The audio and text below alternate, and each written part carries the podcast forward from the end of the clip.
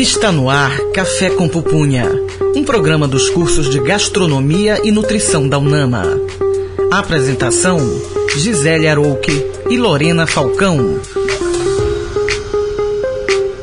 Olá, ouvinte. Estamos começando o programa Café com Pupunha na Rádio Nama 105.5 FM. Eu sou Gisele Arouque. E eu sou Lorena Falcão. E este é um programa dos cursos de Gastronomia e de Nutrição da Universidade da Amazônia. Isso mesmo, Gisele. E o tema do programa vai tratar sobre sindemia global e mudanças climáticas. A nossa convidada é Railda Tuma, nutricionista pela UFPA, sanitarista, mestre em Ciência de Alimentos pela Universidade Federal do Amazonas, é professora adjunta aposentada da UFPA, foi coordenadora estadual de nutrição da CESPA e é vice-presidente do Conselho Regional de Nutricionistas Sétima Região região. Tudo bom, professora Railda? Tudo bem. Seja bem-vinda, professora. Muito obrigada. É, esse papo promete, né, Gisele? Isso aí. Mas antes desse papo, vamos começar com música. Não é, José Bernardo? Cozinha Sonora em Cena. O coletivo brasileiro Famílias pelo Clima lançou a canção Pra Onde Vamos, interpretada por artistas como Zé Educa, Arnaldo Antunes e Zé Cabaleiro, como ação de conscientização sobre as mudanças climáticas. Ouviremos agora Famílias pelo Clima com a música Pra Onde Vamos.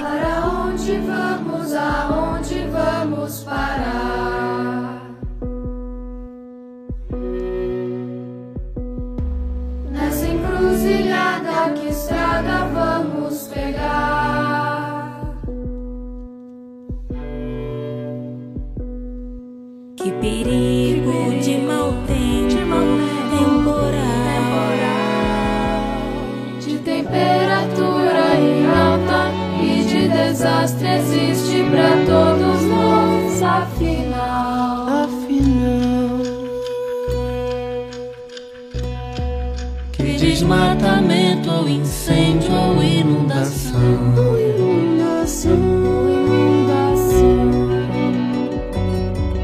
Nossos olhos tristes ainda inundarão.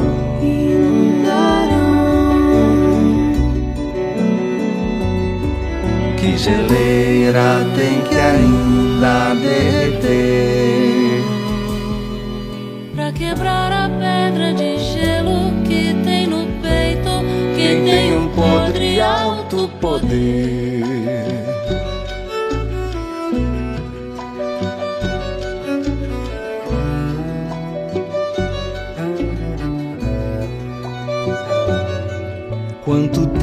Vamos seguir sem de fato agir? Sem de fato agir.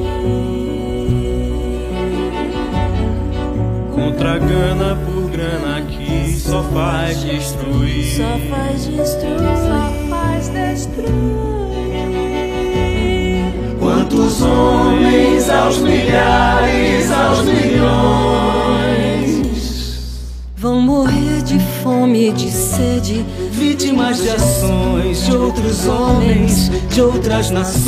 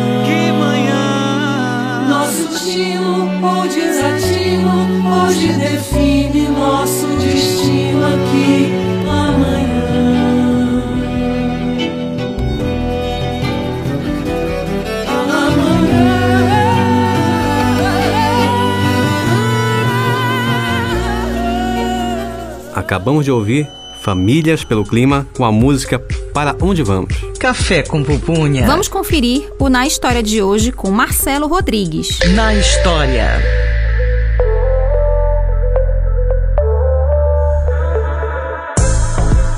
Sindemia foi um termo criado na década de 90 pelo médico e antropólogo Mary Singh para designar como epidemias podem se sobrepor uma das outras sobre os fatores sociais, ambientais e culturais.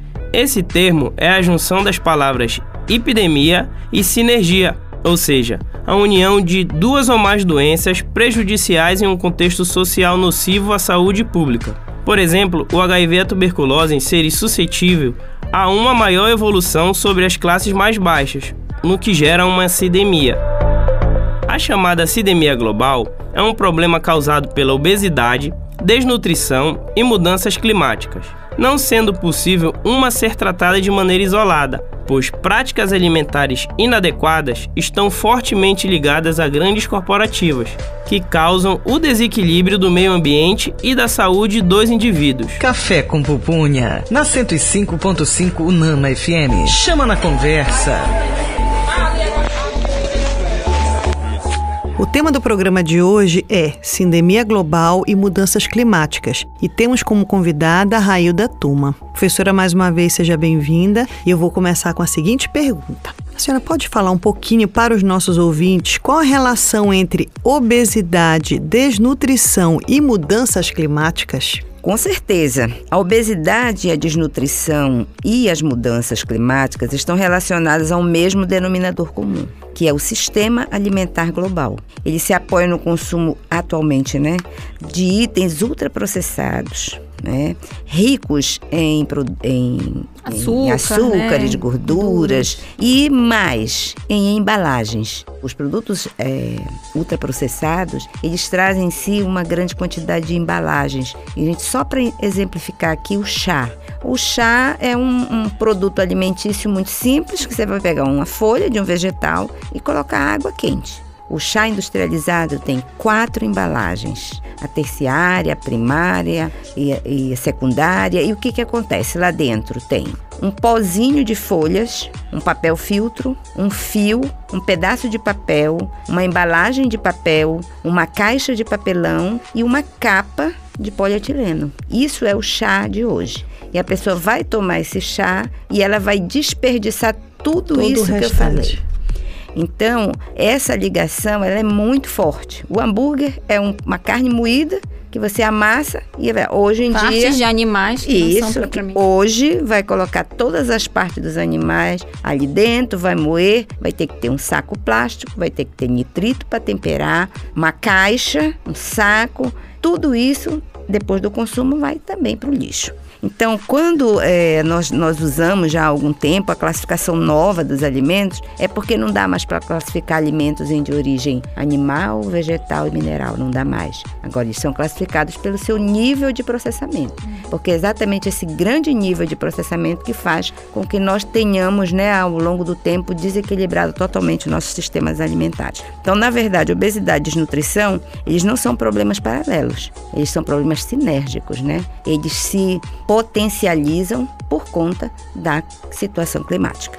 Então, as três condições, eh, elas estão intimamente re- eh, relacionadas, elas são interdependentes e elas juntas causam um impacto negativo enorme para a população, especialmente que sempre todas essas, essas situações elas são mais fortes nas populações mais pobres, mais carentes. Não há nunca uma distribuição igualitária de problemas de saúde e problemas ambientais.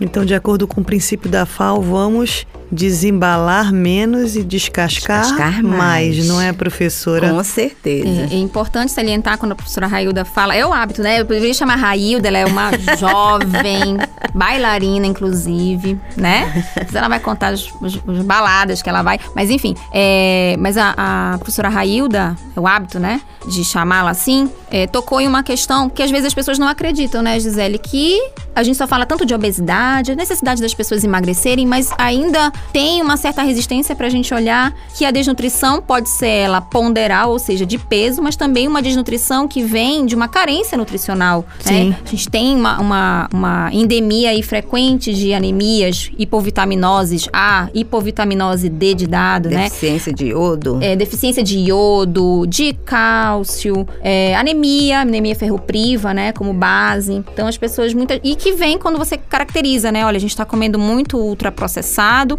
e é aquele alimento, aquele produto, né, que tem uma parte de alimento muito pequena, pouco, né, com, com pouca contribuição nutricional e mesmo assim, mesmo que eu esteja com peso adequado, é isso que a gente precisa pensar. Eu posso estar com deficiências, Deficiência com carências, né? com Então, certeza. estou num processo de, de desnutrição, Desnutrição. né? Exatamente. E isso é importante a gente. Até ele pergunta aqui, professora, é, como, como hoje em dia, né, a gente tem visto muitas literaturas já abordando sobre esse assunto, a gente está precisando ainda trabalhar isso né, mais na formação dos alunos, né? Por exemplo, formação da gastronomia, Sim, formação falar- de alunos na área da nutrição, da área da saúde como um todo, porque o que, que como a gente estava conversando nos bastidores, né? O que que tem a ver comigo isso em relação, né? Se eu tô ali no meu consultório, eu tô ali no meu restaurante, no meu empreendimento, é, trabalhando com alimento, mas quando você fala, e a Gisele sempre menciona também isso nas aulas dela, é importante a gente salientar o conhecimento da cadeia produtiva, né? Quando você cita, Exato. olha, para fazer o chá, quantas Quantos elementos você quantos precisa elementos- envolver ali quando é só uma folhinha que precisa ir para uma Uma infusão, quente né? pronto. É, mas e tem essa questão da cadeia produtiva mesmo, a gente valorizar o pequeno produtor, trabalhar na questão Agricultura né, familiar. agricultura familiar, que nós já conversamos sobre isso aqui, né? Várias vezes, né, Lorena? Redução do uso de agrotóxicos, né? é Valorização do aproveitamento dos alimentos de forma integral, Integral. né? Que os alunos de gastronomia aprendem isso muitas vezes quando somente quando chegam aqui, quando a gente tem uma carência tão grande de alimentos, a gente está vivendo ainda um momento de insegurança Segurança alimentar, não é, em- professora? Em, em ascendência, né? A, a insegurança escala. alimentar, ela está numa escala violentíssima, Assustadora, né? assustadora, né? E essa insegurança que a gente está falando é justamente não somente é, é, A falta de comida com mas uma a, quali- a qualidade, dessa exato. comida. E, e- e a gente tem que frisar também, por exemplo, o que, que as mudanças climáticas têm a ver com a gente, né? Nós profissionais da área da né? alimentação, Absolutamente tudo. tudo. A gente está impactando muito o ambiente com essa produção do lixo. Por exemplo, Jogar o óleo fora, né? é, Para o onde vai o descarte do óleo? óleo, um O descarte do óleo, o o aproveitamento daquilo que é, é- é orgânico. Pô, por que não fazer a sua hortinha, fazer ali sua, O a sua- adubo o seu das adubo das aparas dos É, alimentos. a, a turma né? acha que isso é muito difícil, é muito complicado, que vai dar muito trabalho, Trabalho. quando na verdade é só mudanças é, cotidianas, né, no manejo daquilo que está ali, né? E a gente precisa conversar muito com os alunos, principalmente nessa situação agora da pós-pandemia, onde alguns hábitos acabaram vindo para ficar, né? Nós, se nós pensarmos hoje a quantidade de elementos que nós usamos e que jogamos fora, é absurdo, né? Porque agora vai a máscara, vai a luva, em alguns lugares até o jaleco, que cada um usava e levava para lavar. Hoje, grande parte das empresas já começa a defender o uso do jaleco descartável, porque começou nos hospitais, pela falta de tempo, pela recomendação sanitária, usar os aventais Descartáveis. descartáveis para atender os pacientes com Covid. E esse hábito já passa, a gente já está vendo no mercado locais em que perfeitamente tem condições da pessoa usar seu jaleco e lavar e já fazendo a opção pelo jaleco Descartável. descartável. É, é uma situação assim bem reflexiva, porque, por exemplo, aí você vai pensar no uso da água, né?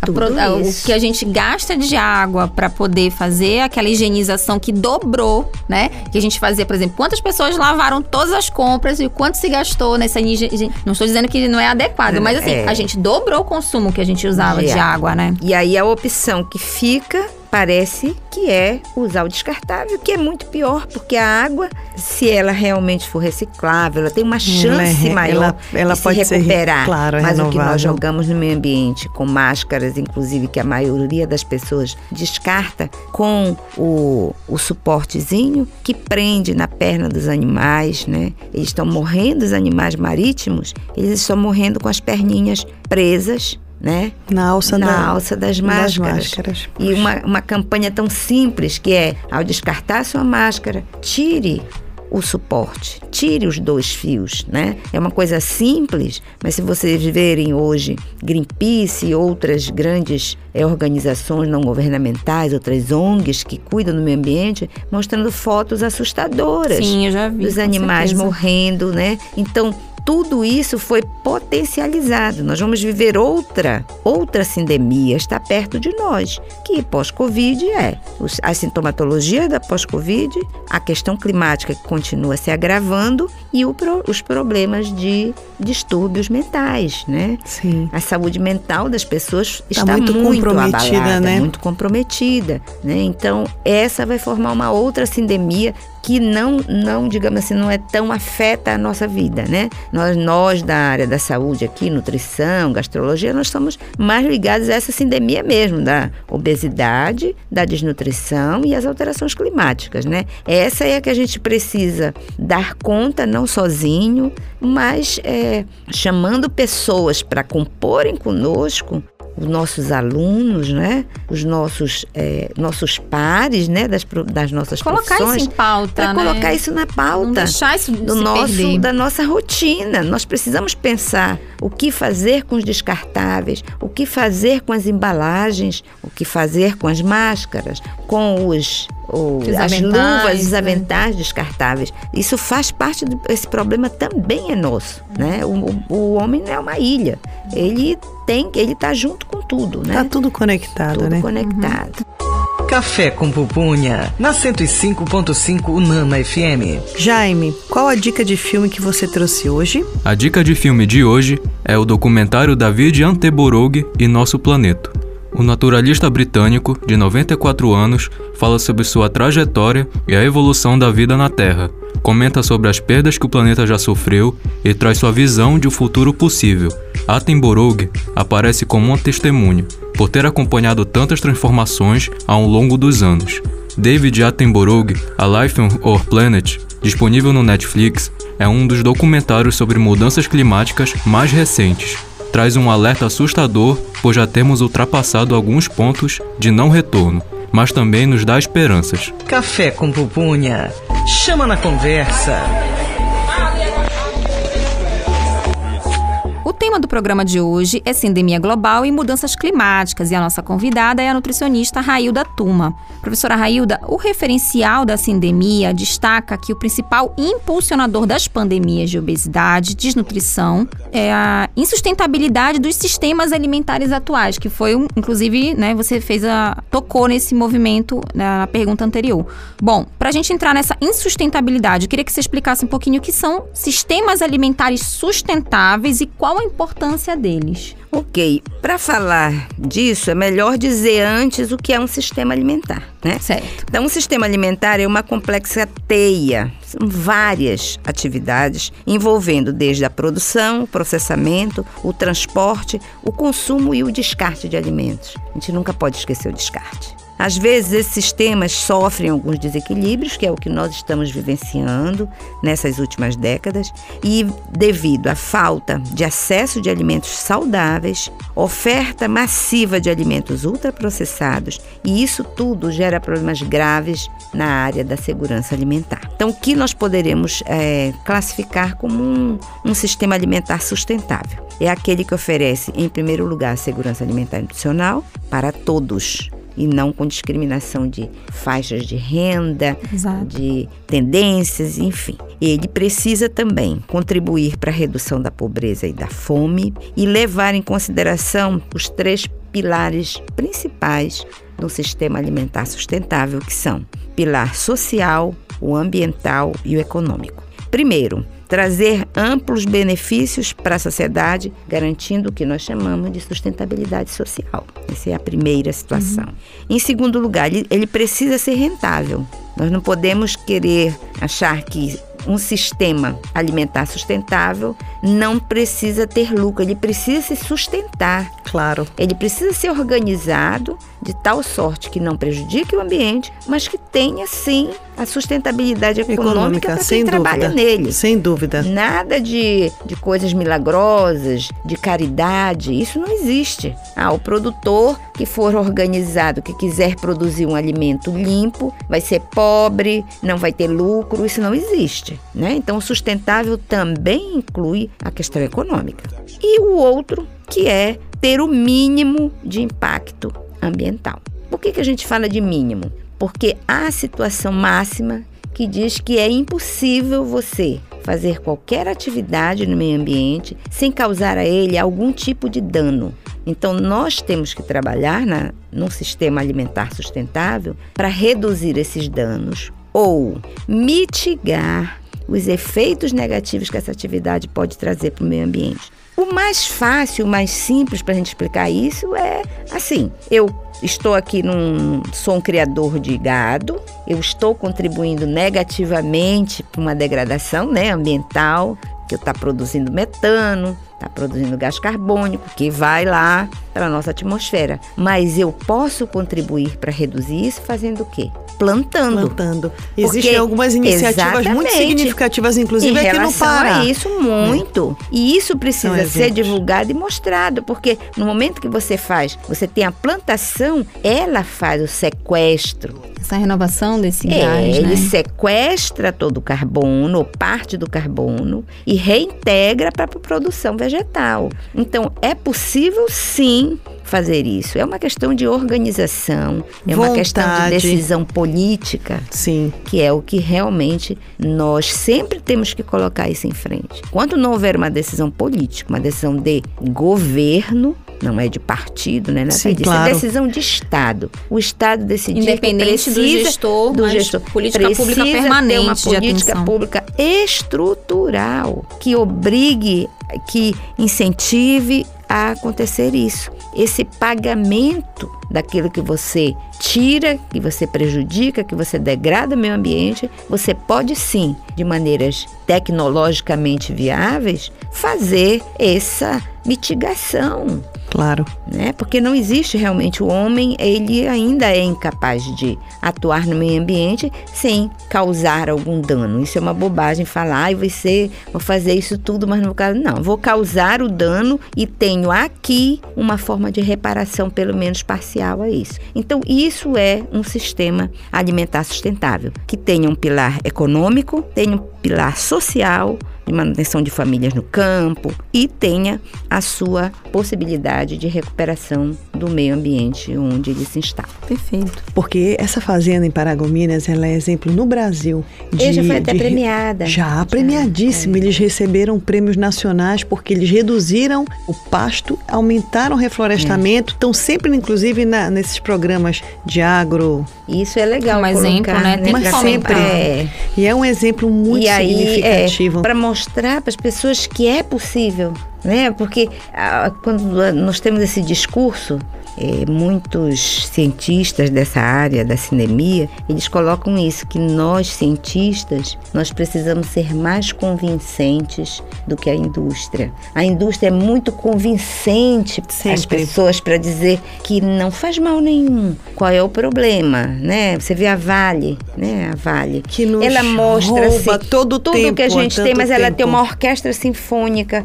onde ela coloca os filhos daqueles que degradam todo o nosso meio ambiente Sem para ir tocar violão, Só nos dando um, para ir um tostão. violoncelo, um né? tostão, um então, tostão. E deixando prejuízo, é verdade. de que eles são bons. E nós, cientistas, nós não sabemos Dialogar com a sociedade não- sobre essa. Nós não chegamos na linguagem dele. Não. eles. Eles sabem qual é a linguagem. Eu vou botar um violoncelo na mão desse aí e eu vou poder destruir tudo que tem em Marabá, em Altamira, É, e todo mundo vai exatamente, aplaudir. É isso mesmo, coloca um véu na venta né, da gente. Exatamente. A gente precisa é, também reconhecer como como Como cientista falha, né? que nós Auto- autocrítica, como nós né? falhamos Mas na nossa olhe, linguagem. Professor, abrindo um parênteses fora do né? programa, o programa anterior que nós estávamos gravando aqui, falando sobre mestrado e doutorado, a pró-reitora estava falando do mestrado profissional, que é o primeiro Uhum. mestrado profissional da região, né? Que tem por objetivo avaliar, através de projetos de impacto social, os resultados do mestrado. Isso, e não dizer, guardar as teses E não da guardar gaveta. exatamente o que a gente há 30 anos falava, que eram as Tá incubadoras de empresa que ninguém mais ouve Ninguém mais ouve falar. falar. Né? E agora os mestrados profissionais, eles são muito significativos, porque Pra ajudam, é, ajudam o cientista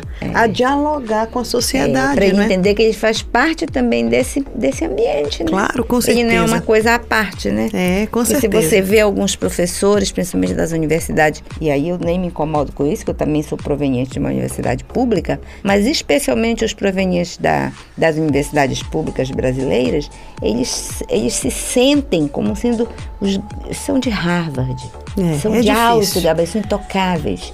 Não e também são assim. intocáveis pela população, porque a população não chega. Não acessa, Não eles né, não conseguem, é. conhecimentos. Eles, eles distribuem o conhecimento entre os pares. A Lorena me entende, você que é dona Gisele. A Gisele não me entende, eu tô bem. Não faz mal que a dona Maria lá, não precisa, ela não precisa me entender. É, é Quando eu for falar com ela, eu vou falar uma palavra É, quem eu tô fácil. formando que se responsabilize em fazer essa É, tradução. porque É eu isso tô mesmo. fora, eu não É, eu acho que a gente pode né? perpassar isso aí já já. Vou já. Quais os prejuízos podem estar relacionados à insustentabilidade dos sistemas alimentares, professora? Ah, olha, atualmente os sistemas alimentares estão contribuindo e sendo afetados por eventos climáticos extremos. A gente vai ver ah, daqui a pouco, a gente falando um pouco mais, mostrar que a- só, só o aumento da temperatura global, né? Inegável. Dissolvendo, dissolvendo as, As calotas calotas né, polares. calotas de gelo. Enchentes. Então, isso é inegável, isso tem imagens, não, não, não, precisa ninguém falar, né? Então, isso tudo está associado à degradação da terra e à perda da biodiversidade. A perda da biodiversidade na Amazônia é uma coisa triste. Infelizmente, né? É e muito a gente, triste. enquanto Estado brasileiro que está nessa vanguarda terrível da, da, da- da depredação do meio ambiente Exatamente. amazônico, né? Além da biodiversidade estar se perdendo, ela vai se perder sem nem a gente conhecer. Nós não conhecemos nem 20% da biodiversidade da Amazônia. Nós, cientistas, né? Nós não conhecemos ainda isso. Nós ainda nem conhecemos e ela já vai se deteriorar. E a gente ainda nem estudou, nem sabe o seu potencial. Além disso, nós temos uma série de pressões. A primeira delas é o crescimento populacional e a urbanização das populações. Que a grande preocupação não é só o crescimento populacional, é a vinda da população rural para, para o, Pro- a área urbana. urbana sem né? estrutura alguma, Exatamente. E isso é que desafia a capacidade de qualquer sistema alimentar. Nós fomos desafiados a produzir comida para pessoas que moravam na em uma zona rural e chega na cidade e ele vai ser obrigado a comer o quê? Pão feito na padaria, porque ele na- lá ele mesmo fazia. né? Na padaria ele tem que comprar pronto. O chá ele fazia, agora ele tem que comprar no pacotinho. Então, esses desafios da urbanização da população é talvez pior do que o próprio crescimento. Então, isso é mais uma coisa. Nós sabemos também que, apesar de todo todo o progresso que o Brasil teve na redução da fome, nós tivemos um avanço muito grande nisso nas últimas duas décadas, é, nós ainda temos cerca de 800 milhões de pessoas sem acesso a alimentos, né? Regular, né? Continua Exatamente, em quantidade, de boa qualidade. E mais um grupo também, né? Que está aí é, de pessoas que precisam daquilo que vocês falaram no início, de micronutrientes, né? O ferro, que aí tem anemia, falta de zinco, falta de cálcio, vitamina A, iodo, tudo isso.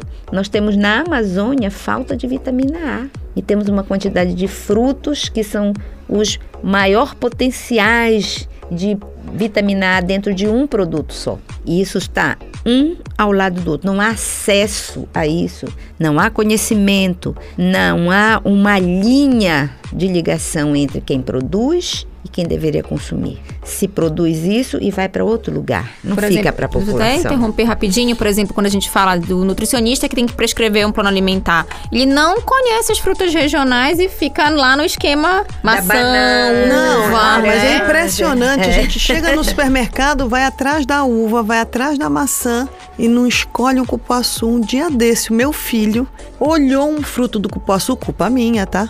E disseram as mães, ele é assim.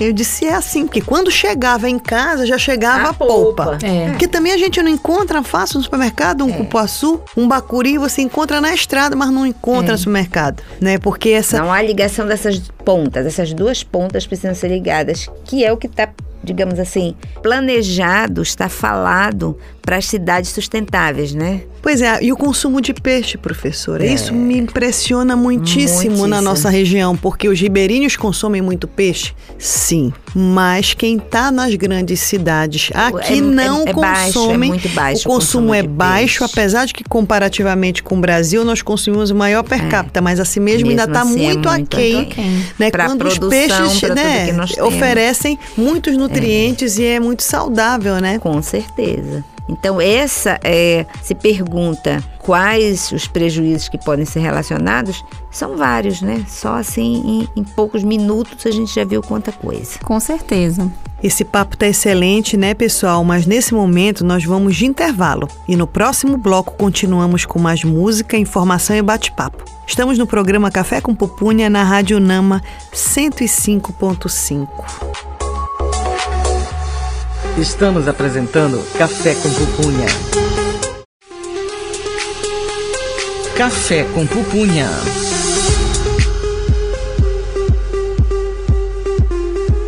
Estamos de volta com o programa Café com Pupunha e o tema do programa de hoje é Sindemia Global e Mudanças Climáticas. Nossa convidada é Railda Tuma, nutricionista pela UFPA, sanitarista, mestre em Ciência de Alimentos pela Universidade Federal do Amazonas, professora adjunta aposentada da Universidade Federal do Pará, foi coordenadora estadual de nutrição da CESPA e é vice-presidente do Conselho Regional de Nutricionistas, sétima região. No bloco anterior, nós conversamos um pouco sobre os conceitos que estão relacionados a essa sindemia entre obesidade, desnutrição e as mudanças climáticas. Falamos também sobre os impactos que o ambiente sofre à medida que aumenta o grau de processamento dos alimentos. Cozinha Sonora em Cena. José Bernardo, qual a música nós vamos ouvir agora? A canção Feel Like Summer, dos artistas multifacetados Childish Gambino, denuncia a emergência das mudanças climáticas que vivemos. Ouviremos agora Childish Gambino com a música feel like summer.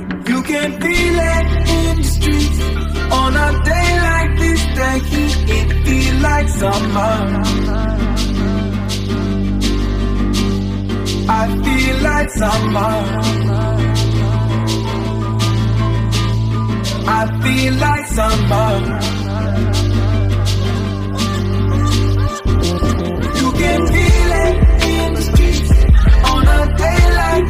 I feel like summer. She like summer. This like summer.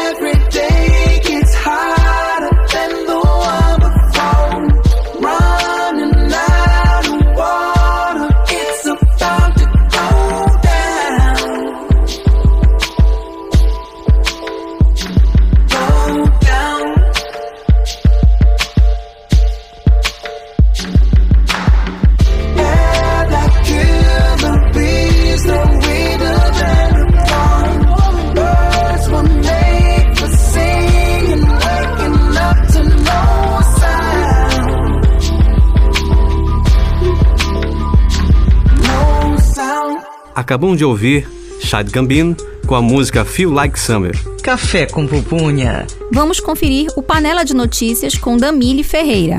Panela de notícias. Em 2019, o relatório Epidemia Global da Obesidade, da Desnutrição e das Mudanças Climáticas, lançado pela Comissão de Obesidade da The Lancet, demonstrou que a combinação entre os três fenômenos representa o principal desafio para a humanidade. No relatório, constata os impactos negativos na qualidade da alimentação, da saúde, da cultura e do meio ambiente, como o fato de que, apesar do Brasil ser o quinto maior produtor de alimentos do mundo, milhões de brasileiros passam fome e a obesidade atingiu 19,8% em 2018. A agropecuária é a principal fonte de emissão de gases de efeito estufa, sendo responsável por mais de 70% das emissões em 2017. Além de sua expansão envolver, em certos casos, práticas ilegais como desmatamento, grilagem de terras e o uso extensivo de agrotóxicos, que geram impactos nas mudanças climáticas. Pandemia da obesidade. Para a Organização das Nações Unidas para a Alimentação e a Agricultura, FAO, a fome não é mais o único grande problema nutricional que a humanidade enfrenta. A agência destaca que atualmente mais de 2 bilhões de pessoas com mais de 18 anos estão acima do peso. Café com pupunha. Na 105.5 Unama FM. Chama na conversa. O tema do programa de hoje é Sindemia Global e Mudanças Climáticas e temos como convidada a professora Railda Tuma. Professora Railda, bom, a gente iniciou né, o bloco anterior falando sobre esses conceitos, falamos também sobre sistemas alimentares sustentáveis e é o que a gente precisa agora entender um pouquinho. Quais os impactos da sindemia global para a saúde humana e do planeta, né? A gente já deu Já aqui alguns um pouquinho, exemplos, né? mas é bem importante a gente ressaltar é, o que de fato, né? O que, que isso impacta, porque a gente precisa conversar mais sobre isso, porque de fato está impactando, né? Ok, é, quando se fala em impacto para a saúde e para o planeta, é preciso, antes disso, falar de todos os custos sociais da sindemia global, né? Ele junta essas duas coisas. Então, primeiro deles é que ele impacta desproporcionalmente ricos e pobres. Isso aí é uma coisa clara. Mas se nós colocarmos especificamente os prejuízos para a saúde, a gente pode destacar, é, é um, um grande número de doenças, mas nós podemos destacar a obesidade, o excesso de peso. Vamos falar melhor do excesso de peso. né? O excesso de peso ele é uma doença, mas ele é pior do que isso, é fator de risco para uma quantidade enorme de doenças, a hipertensão, o diabetes, o câncer, toda colesterol alto, trigliceridemia, tudo isso. Então, nós temos hoje 2 milhões, 2 bilhões de pessoas no mundo que têm excesso de peso. E que a mudança desse quadro, ela é de todo um contexto social talvez maior do que da própria responsabilidade do setor saúde. A gente faz uma um reducionismo muito grande dessa pauta, né, professora? Porque a gente acha assim, ah, é, é- tem que ir ao nutricionista, tem que ir ao nutrólogo, faz uma dietinha que resolve, né? Mas você- quando você tem um- um- uma máquina, né, vamos dizer assim, todo um contexto, Uma indústria, uma né, que indústria por trás disso, É, né? Exatamente, da provocação. Na verdade, a obesidade, ela em muitos momentos, quando nós trabalhávamos inicialmente, que providências tomar em relação à obesidade? No início ainda, né?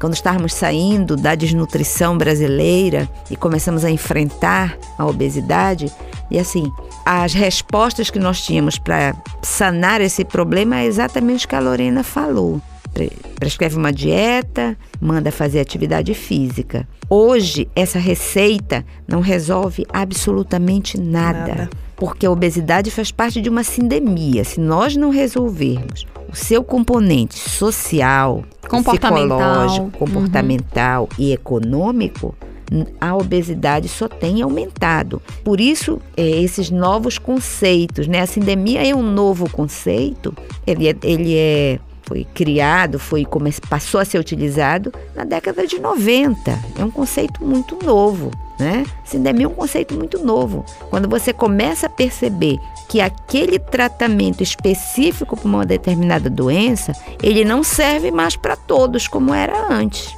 Porque um paciente que tem só obesidade, ele em tese fazendo dieta e fazendo atividade física, ele vai perder peso. E por que que a gente entende que a obesidade não é mais só isso? Porque essa receita Não não, foi mais funciona mais, capaz né? de funcionar. A partir daí a gente precisa entender que há outros componentes que não é mais só o peso para a idade e para a altura, não é só isso. Então, essa complexidade, essa sinergia é que fez nascer este termo, sindemia, que é um termo a- da antropologia médica, né, que veio ter esse- toda essa repercussão, essa utilização a partir dos anos 90 e que vamos utilizá-lo muito a partir de agora. Né? Há poucos minutos a gente estava falando aqui da próxima sindemia, que é todas essas doenças que nós temos a partir da obesidade, os reflexos pós-Covid, não é isso? E a saúde, E a men- saúde mental saúde mental. das pessoas. Vamos ter uma outra sindemia, que com certeza o componente alimentar vai estar novamente presente. Né? Professora, eh, me desculpe lhe interromper, mas para aqueles ouvintes que ainda não entenderam exatamente o que significa essa palavra, a senhora quer colocar o que significa conceitualmente falando? É, a sindemia é uma junção de duas palavras, né? A epidemia, que é aquela doença que dá em várias pessoas ao, mesmo tempo, como nós uma pandemia ou uma pandemia, juntando com uma palavra de sinergia. Ok. Né? Porque aí juntou os dois. Não dá para explicar essas doenças, essas situações de risco para a nossa vida, é tratando de uma doença sem ter o contexto social, e Social. econômico É, dela. A a abordagem A multicausal, abordagem é, é, multicausal. multicausal é a que vai justificar né, Tudo isso. tudo que acontece. E até, e até a ineficiência e o, o- a angústia que os profissionais de saúde têm se sentindo é, ineficaz nas suas ações. Né? É muito frustrante para o nutricionista, para o endocrinologista, para o médico de qualquer especialidade não conseguir um resultado é, a contento né? com esse paciente. né? Perfeito, professora. É isso que acontece. E quanto, perdão, Sim. pode e continuar. rela- perdão. aí, como nós temos um outro impacto importante que é a desnutrição, né? A desnutrição, ela vem é, com uma força muito grande no cenário nacional brasileiro. No pós-pandemia, ela já começa a se destacar e está muito, muito próximo da- dos problemas de obesidade, né? De doenças crônicas não transmissíveis. Nós temos uma quantidade enorme de pessoas em insegurança alimentar, sem capacidade de comprar seus próprios alimentos muitos vivendo de doações. Nós sabemos que, infelizmente, as doações governamentais, parte delas se vincula exatamente a produtos ultraprocessados. Ultraprocessados. Eu conheço muitos municípios no Pará, eu conheço aldeias indígenas. E é muito triste dizer que até nas aldeias indígenas se consome muito alimento enlatado e ultraprocessado. Ai, que tristeza. né? Fugindo Então, completamente da cultura da alimentar cultura daquela. alimentar, uma agressão muito grande e provocando mais ainda as sensibilidades que são inerentes organicamente popula- a essas populações. Os indígenas, por exemplo, são mais suscetíveis à questão do diabetes, né? Então nós temos um- uma quantidade muito grande de, da população indígena que hoje sofre, padece de problemas como, por exemplo, diabetes. E a gente sabe Muitas que, nações, que, como que Chavantes, estão com muito diabetes. é, adentrar nesse universo aí de uma alimentação é, altamente processada é, é um caminho bem difícil para a gente poder retomar, né? Aquele paladar que a gente sempre fala É. que você tem um- uma recordação de um sabor natural do alimento. Então, Alguns é, nem podem ter mais esta recordação porque não conhecem. não conhecem. Com né? certeza. Então é, é bastante complicado. Em relação ao, ao meio ambiente, ao planeta, né, que foi a pergunta também, em relação à saúde, tudo isso, obesidade, desnutrição, doença crônica, mas em relação ao meio ambiente, ao planeta, o aquecimento global, a poluição dos rios pelos resíduos de alimentos, pelas embalagens, que a gente nunca vai parar de falar isso, é, são muito grandes. Nós temos ainda, no caso das capitais e das grandes cidades, a questão dos lixões, né? Apesar de haver a lei dos resíduos sólidos, que obriga o fechamento de todos os lixões no Brasil e a transformação em aterro sanitário, a lei não vem sendo cumprida, né? Eu acho que todos vocês ouvem rádio, veem televisão e sabem que os prazos Todos estourados, todos estourados, né? não Aham. atendidos. E existem ah, uma grande quantidade de lixões no estado do Pará, desde a capital até muitos municípios do interior, e os aterros sanitários até o momento que tem uma lei, que tem seu marco teórico, Legal, né? seu marco temporal e seu marco legal não vem sendo cumprido, né? Com certeza, sem falar que ainda não tem- existe solução também para o manejo desse, desses resíduos das residências e das indústrias. Não existe E ainda, você não tem. Hospitalar, Hospitalar então, que ainda. é, é bem, bem nocivo mesmo ao meio grave, ambiente, né? muito grave. E quanto aos saberes alimentares da Amazônia, em que medida eles são afetados, professora, com as mudanças climáticas e qual o perigo disso? Bom, os saberes alimentares na Amazônia, que inclui toda a diversidade de frutas, verduras e, além disso, as práticas culinárias, né? Sim. Tudo A se perda, né, perde, de- né? das tradições. Todo mundo já aprendeu a usar um fogão a gás, né? E que tudo vai ser preparado dessa forma. Como conservar isso? Nós também perdemos, né? Essa tradição, essa memória do preparo, do descarte, nós, nós desaprendemos isso. Nós estamos perdendo também o uso habitual pela população desses alimentos que como ela colocou aqui, o filho da nossa colega não conhecia um- uma fruta chamada cupuaçu. É Na natural. forma natural, Na é? forma natural. Porque ele não é comercializado nos lugares onde as pessoas das grandes cidades frequentam. Frequento, é verdade. Né? Ela é, é- há hoje um, um número muito pequeno de locais que comercializam isso. Se nós formos ser assim bem pontuais, quais são os locais que vendem esse tipo de alimentos na cidade de Belém? Só no mercado, Ceasa só no e mercado e, no Ver-o-Peso. ver o peso, só. E é depois verdade. da pandemia, aquelas feiras que haviam nas praças, tudo isso houve uma redução drástica. Uhum. Né? Então, a oportunidade das pessoas conhecerem alimentos naturais da Amazônia é muito baixa hoje. E o que ocorre é que quando essa população se urbaniza, eles chegam nas grandes cidades, eles se instalam na periferia e lá eles vão encontrar o quê? Os desertos e os, Os pântanos. pântanos. alimentares. É isso que nós temos hoje na- nas grandes É, cidades. esses conceitos, né, de, são dois elementos, além da gente falar de sindemia global, né, um novo conceito, é, pântanos e desertos tem, a gente tem a- a- a observado muito na literatura, né, na epidemiologia nutricional, É. é, porque, você vai explicar agora pra Aham. gente também, exemplos claros do dia a dia em que a gente pode encontrar, É. professora, um deserto e um pântano. O deserto alimentar é quando você precisa caminhar muito, precisa se deslocar por muito tempo e longas distâncias para acessar um alimento natural, que em tese seria comercializado numa feira, num feirão, numa feira de agricultores, numa feira de Sim, alimentos sim. orgânicos. Então, você quer comer, você até tem uma condição financeira razoável para comprar um alimento saudável, mas você está dentro de um deserto. Você não encontra esses pontos de venda. E o pântano é o que nós conhecemos hoje, que nem é tão, tão novo assim, que são as vendas dos fast foods, dos alimentos ultraprocessados, ricos em gorduras, que margeiam os lugares onde tem muitas pessoas. Vamos dar um exemplo na porta das nossas faculdades. Nós temos na porta das faculdades em Belém, na porta das escolas públicas e privadas, nós temos pântanos alimentares. Redes de fast Sem food, dúvida. vendedores, né? Né? Às vezes é até dentro das Das escolas. escolas. né? Então, isso é o pântano alimentar. Nós temos no Brasil já pronto o diagnóstico dos desertos alimentares no Brasil todo. Já foi publicado pela Kaizen 2019.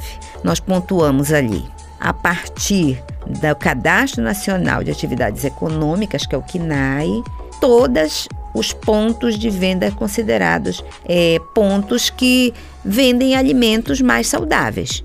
E fomos com, foi feita a conferência de quanto disso existe nas cidades. E se verificou que nas cidades grandes, nas grandes capitais, existem sim muitos desertos, locais que você precisa andar muito, Muito. para chegar a um alimento saudável e os pântanos muito concentrados circundando locais onde tem muitas pessoas. Comércio, a porta das faculdades. Aí você jamais vai encontrar na porta da faculdade alguém vendendo banana. Não existe isso. Só existe hambúrguer, pastel, coxinha, pirosque, Sim, sim. refrigerante. Só existe isso, né? Então isso é o pântano. É o trabalho hoje dos nutricionistas, dos ga- gastrólogos que percebem essa situação é criar, ajudar a criar leis que monitorem e que controlem este avanço dos pântanos nos locais onde tem crianças, adolescentes, Adolescentes. e adultos que hoje já chamam até de adultos é, vulneráveis. Porque ele vem do trabalho para ir para a escola, ele passa na porta da faculdade, para entrar na faculdade, principalmente os que os estudam noturno, ele vai passar no pântano. E ele vai dizer assim: tem banana para vender? Tem laranja? Não tem. Só tem hambúrguer, cheeseburger, coxinha de galinha, tudo frito. Passei o dia inteiro sem me etc. alimentar adequadamente, né?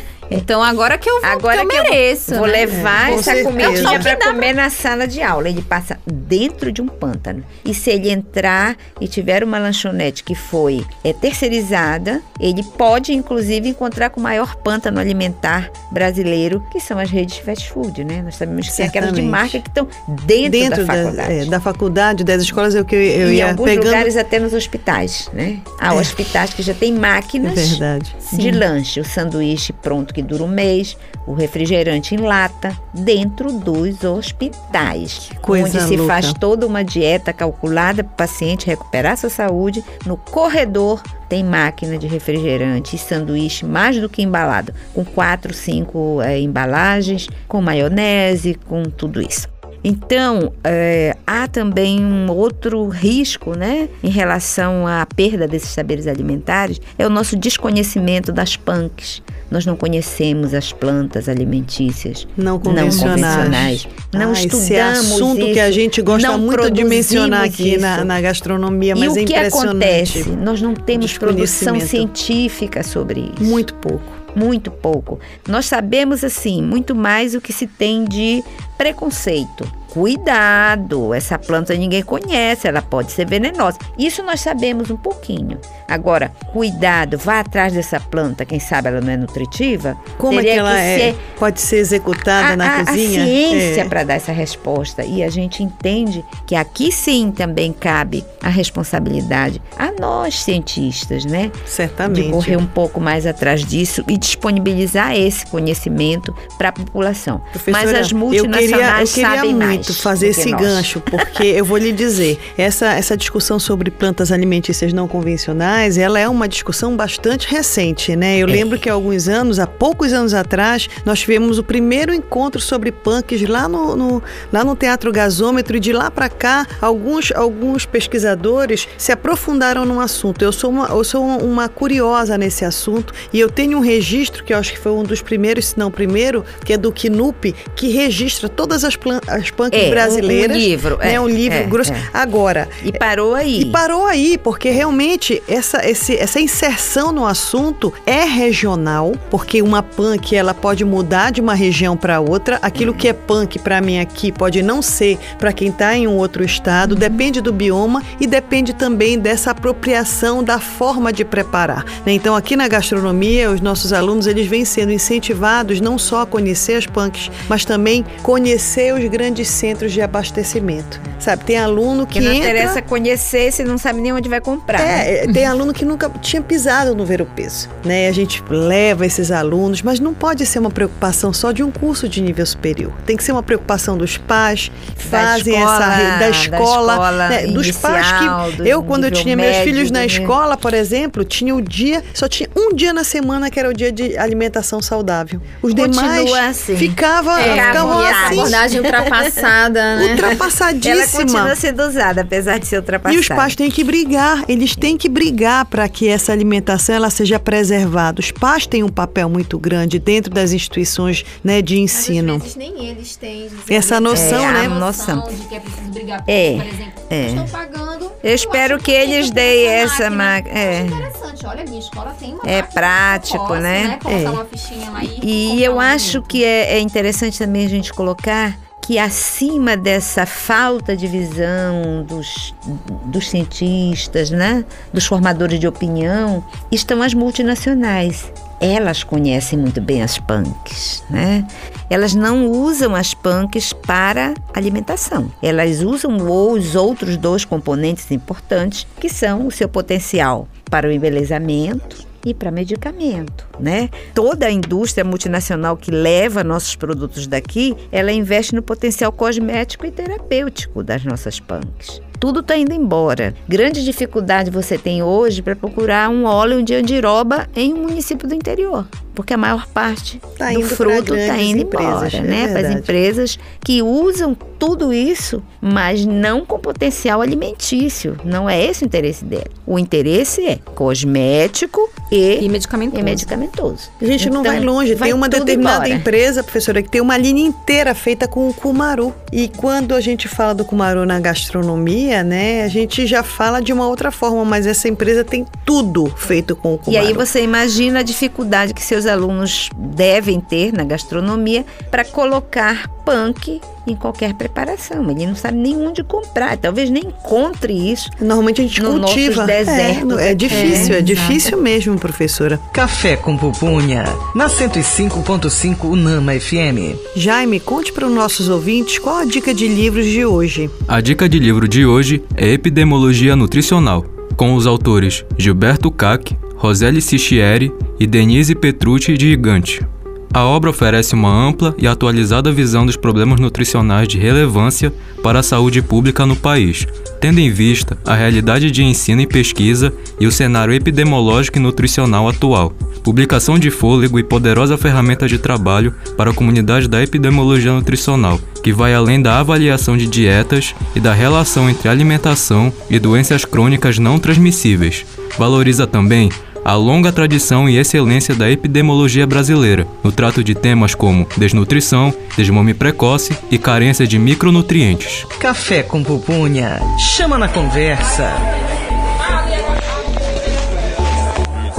O tema do programa de hoje é Sindemia Global e Mudanças Climáticas e a nossa convidada é a nutricionista Railda Tuma.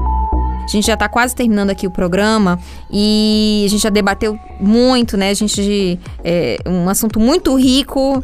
É, acho que um programa não está sendo suficiente para a gente debater tudo isso, mas a gente vai tentar é, é, dispor, né, em outros momentos desse debate novamente. Então, professora Railda, como gestores públicos em nível global, nacional, local, as entidades profissionais, né, a sociedade civil como um todo, como é que a gente pode atuar para enfrentar a sindemia? Olha, existem várias formas, mas como nós temos pouco tempo, como você está colocando aqui, a primeira coisa é que o governo precisa liderar e apoiar a iniciativa para que as indústrias produtoras de ultraprocessados, ninguém pretende que elas fechem, né? Não chegamos a tanto, mas que elas passem por um tipo de regulação exatamente igual pelo processo que passou a indústria do tabaco. Exato. Não precisamos esperar 100 anos para entender que esses alimentos provocam doenças, matam pessoas, não fazem as pessoas ficarem bonitas, como a gente dizia, que fumavam, ficava linda, era chique, elegante. Verdade. Aí você vê, vê 100 anos, depois a gente retorna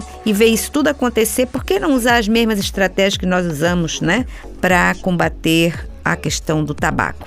Na área da saúde, eu particularmente entendo o SUS como um grande aliado na possibilidade de transformar nossas ações de prevenção, né? Falando agora realmente como profissional de atuação na atenção básica, né? Como nós podemos sim, enquanto SUS, contribuir para que as pessoas com quem a gente fale, nós consigamos passar essa mensagem de uma forma simples em relação a, aos riscos da questão da poluição do meio ambiente e também do consumo de alimentos processados. É também necessário a gente é, provocar mais as universidades, as instituições de pesquisa, como já fizemos aqui agora, né? A gente deu uma. Trazer uma, esse tema é uma provocação. É, né? né? E que os conselhos de classe, as associações também têm seu papel. Elas Se precisam engajando, também, né? chegar junto dos seus pares e cobrar também essa, essa postura mais crítica, mais política dos profissionais que se formam muita vez, muitas vezes nas faculdades apenas com um cunho tecnicista, né? De aprender a fazer. A- o- o- às vezes o objetivo principal das faculdades é fazer com que o profissional que saia de lá saiba fazer alguma coisa. Às vezes não é preciso nem saber pensar, né? Então a gente precisa voltar a isso, né? Dizer que os profissionais que a gente forme nas escolas precisam pensar sim. E dar alguns exemplos aqui. O Conselho Regional de Nutricionistas da Sétima Região, do qual eu tenho a honra de ser vice-presidente, ele já tem uma iniciativa de parceria com o Ministério da Saúde, dentro da coordenação nacional né, de alimentação e nutrição, e agora com a coordenação estadual de nutrição da CESPA, da qual eu fui coordenadora há muitos anos, né? Nós estabelecemos uma parceria e vamos agora começar a formar, não diria formar, mas trabalhar um pouco mais essa ideia da necessidade do profissional de saúde se empoderar um pouco Se mais disso, né? né? Se apropriar. E nós vamos fazer algumas oficinas, não, não chamaria tanto oficinas, rodas de conversa, para que a gente possa, então, eh, compartilhar esse tipo de informação sobre a sindemia, sobre desertos e pântanos alimentares. Nós já vamos começar A agora em maio. A gente normalizou tudo isso e aí a gente precisa correr atrás. É. né? Então, o Conselho Regional de Nutricionistas já Falar, começa a né? fazer, a partir Falar de maio, isso, é, fazer esse tipo de rodas de conversa com profissionais da saúde, da educação e da assistência social que visitam os municípios, mais do que os conselhos, obviamente, pois é papel dessas, desses, dessas insti- instituições, né, a educação, a saúde e a, e a assistência social que visitam muitos municípios, terem, é, digamos assim, uma formação para levar esse conteúdo, não é preciso dar cursos, mas levar apenas as ideias. Então, digamos assim, a iniciativa do Conselho é a formação de multiplicadores em relação às ideias eh, e a necessidade dos profissionais terem esse compromisso com a saúde e com o meio ambiente do planeta. Nossa, ok? muito importante Fantástico. esse debate, né, Gisele? Fantástico, fantástico. Já ia perguntar sobre educação, né? Tem a merenda escolar aí que tem que ser um Toda. exemplo, não é isso? De alimentação saudável, De alimentação, que muitas vezes em muitos não é. lugares a gente tantos, ainda tantos saberes, né? encontra. Desde os saberes culiná- culinários, das Culinários. tradições, né? Trazidas de todas as gerações. E conhecer o elemento principal. A gente tá, como a gente sempre fala, a gente tá falando muito de como proteína, como carboidrato, mas não tem. Não, a gente não tateia, Consegue, né? é, não, não visualizar, materializa reconhecer isso, não isso. reconhece Certamente. como em alimento presente. E para isso tem que estudar, não tem jeito. Olha, mas muito bom. Este foi o nosso programa Café com Pupunha. Nós agradecemos a presença da nossa convidada. Ah, com certeza. Uma presença riquíssima, com assunto pertinente sempre, né? Quem sabe a gente não volte a conversar sobre só sobre punks. Olha, eu já tô puxando a brasa, que eu vem- adoro. Nossa, a, a professora Railda aí tem um, um- um leque extenso de temas com qual ela domina, então a gente tem bastante pauta. Obrigada. Obrigada, professora. Muito obrigada pela oportunidade de estar aqui como professora, porque é uma profissão que nunca se acaba, né? Eu sempre vou ser professora, independente de estar aposentada. E agora podendo falar também em nome do nosso Conselho Regional de Nutricionistas, né? Que também tem esse compromisso e leva isso muito a sério desde o início da formação dessa gestão que está aqui à frente do Conselho até 2024. Muito obrigada pela oportunidade. Café com Na 105.5 Unama FM. Eu sou Gisele Arouque. E eu sou Lorena Falcão. Na locução também estiveram os alunos da Mili Ferreira, Jaime Akira, José Bernardo Ribeiro e Marcelo Rodrigues. Nos sigam no Instagram, arroba Café com Pupunha, Unama FM. Participem conosco. Não deixem de conferir os nossos programas né, no Spotify e no Deezer como podcast. Você também pode acompanhar o programa através do portal do Grupo Ser Educacional Leia Já, www.leiajá.com. Essa é uma produção dos cursos de Gastronomia e Nutrição da Unama. Rádio Nama FM, direção geral, Betânia Fidalgo. Coordenação, Mário Camarão. Operador de laboratório, Heraldo Cruz. Tchau, pessoal! Você ouviu Café com Pupunha, um programa dos cursos de Gastronomia e Nutrição da Unama. Você ouviu Café com Pupunha, um programa dos cursos de Gastronomia e Nutrição da Unama.